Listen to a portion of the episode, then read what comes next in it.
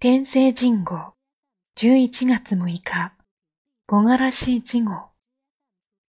木の葉の色付きにも順番があって毎日街路樹を眺めているともみじのリレーのようだ。桜の葉が散ったと思うと花水木の葉がワイレットに染まっている。その木も寂しくなった今はイチョウの金色に目を奪われる。絵のように美しい。口をついて出てくる紋切り型の表現に真理がある。学家たちが切り取りそうな、そんな一瞬を目にした幸福である。東山海が合衆に添えた文で、晴れた日のもみじの鮮やかさを述べた後に、こう続けていった。しかし、ある時の旅で、私は少し薄曇りの空の下に、もみじの山の一つ一つの樹層が落ち着いた赤さで、静かに行き着いている情景に心を打たれた。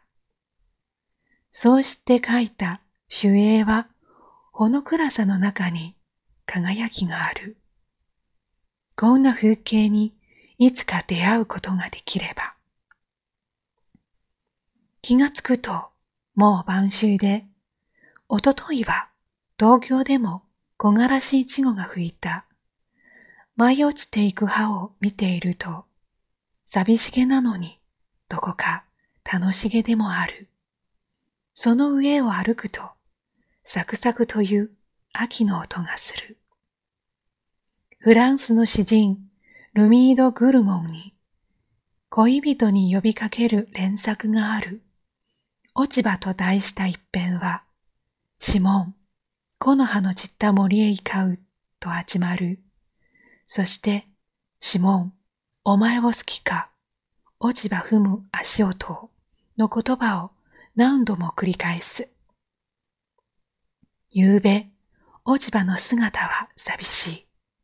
風に吹き散らされるとき、落ち葉は優しく叫ぶ。堀口大学役一人で歩くのも、誰かと歩くのもいい。朝に冬を感じ、昼に暖かさを楽しむ。そんな贅沢な季節である。